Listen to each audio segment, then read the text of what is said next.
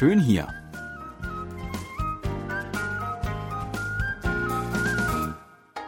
Ausflugstipps für Korea mit Jan Dirks.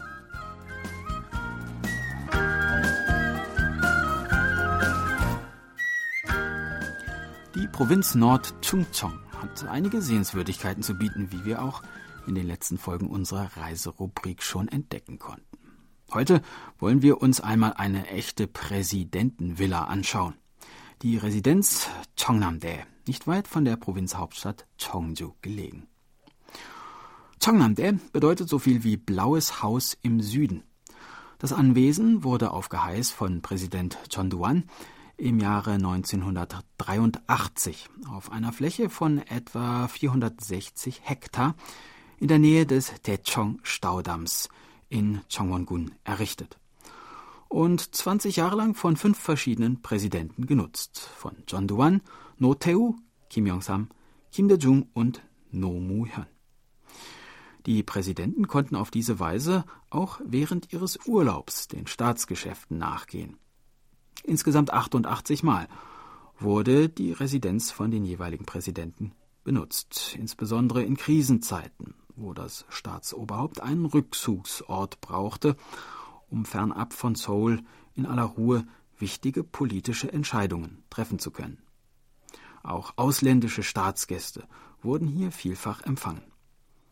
Irgendwann allerdings ließen sich die hohen Unterhaltskosten für das Anwesen nicht mehr rechtfertigen und am 18. April 2003 übertrug der damalige Präsident Nomuhyun das Eigentum auf die Provinz Chungcheongbuk-do, so dass das präsidentielle Anwesen nun der Öffentlichkeit zugänglich gemacht werden konnte.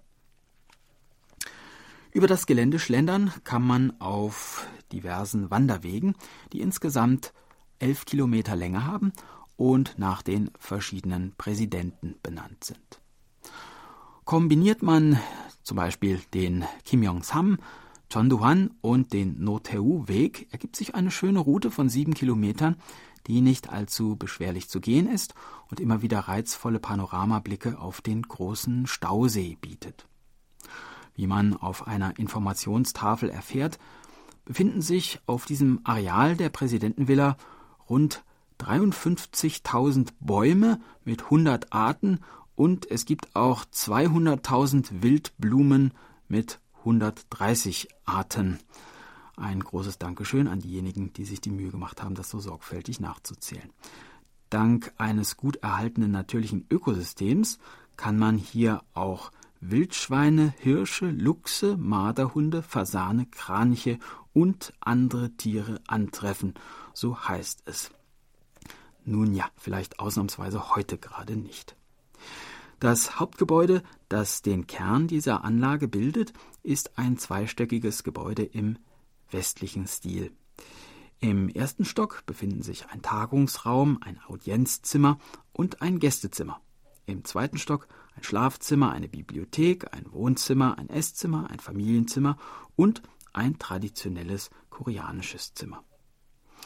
Wenn man hier so durch die Räume wandert, kann man insgesamt feststellen, dass die Räumlichkeiten für eine Präsidentenvilla, anders als man vielleicht vermuten würde, doch erstaunlich maßvoll ausgestattet sind und hier durchaus nicht unbedingt geprotzt wurde.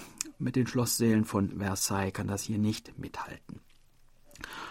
Auf dem weitläufigen Gelände befinden sich eine Golfanlage, die mit fünf Löchern ebenfalls eher bescheiden ausfällt, ein Wasserareal, das von Frühling bis Herbst als Fischfarm und im Winter als Eislaufring genutzt wird, und der ehemalige Hubschrauberlandeplatz, der inzwischen auch zum Fußballspielen, zum Bogenschießen, für Volleyball und äh, Baseball genutzt wird. Rund um den Hubschrauberlandeplatz ist nun eine Ausstellung von Junk-Kunstwerken eingerichtet, die aus weggeworfenen Materialien hergestellt wurden. Außerdem kann man auf dem Gelände verschiedene Pavillons besichtigen. So den Ogakchong, einen fünfeckigen Pavillon, der in seinem Grundriss an eine Charonrose, also an die koreanische Nationalblume, erinnert. Und den Chogajong, einen Pavillon mit Strohdach, den besonders Präsident Kim Dae-jung gerne genutzt haben soll. Ja, eines kann man sich auf jeden Fall gut vorstellen, wenn man hier über das Gelände und durch die schöne Parklandschaft läuft, dass die Präsidenten Koreas hier seinerzeit vielleicht ein wenig innere Ruhe gewinnen konnten und ein wenig Abstand zu den politischen Schlachten, die wohl den Alltag eines jeden Staatsführers prägen mögen. Das war unser Ausflugstipp für heute. In einer Woche starten wir die nächste Tour und würden uns freuen, wenn Sie dann wieder mitkommen. Tschüss und bis dann, sagt Jan Dirks.